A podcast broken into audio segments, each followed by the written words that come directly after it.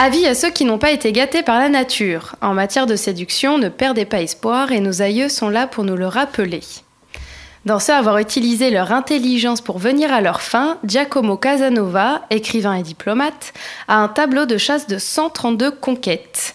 Le peintre Pablo Picasso, lui, d'une apparence banale, figure aussi dans la liste des grands séducteurs. Sa carrière de Don Juan a d'ailleurs commencé bien avant sa gloire et son succès artistique. Don Juan, justement, si son nom est devenu une expression, ça ne doit rien au hasard.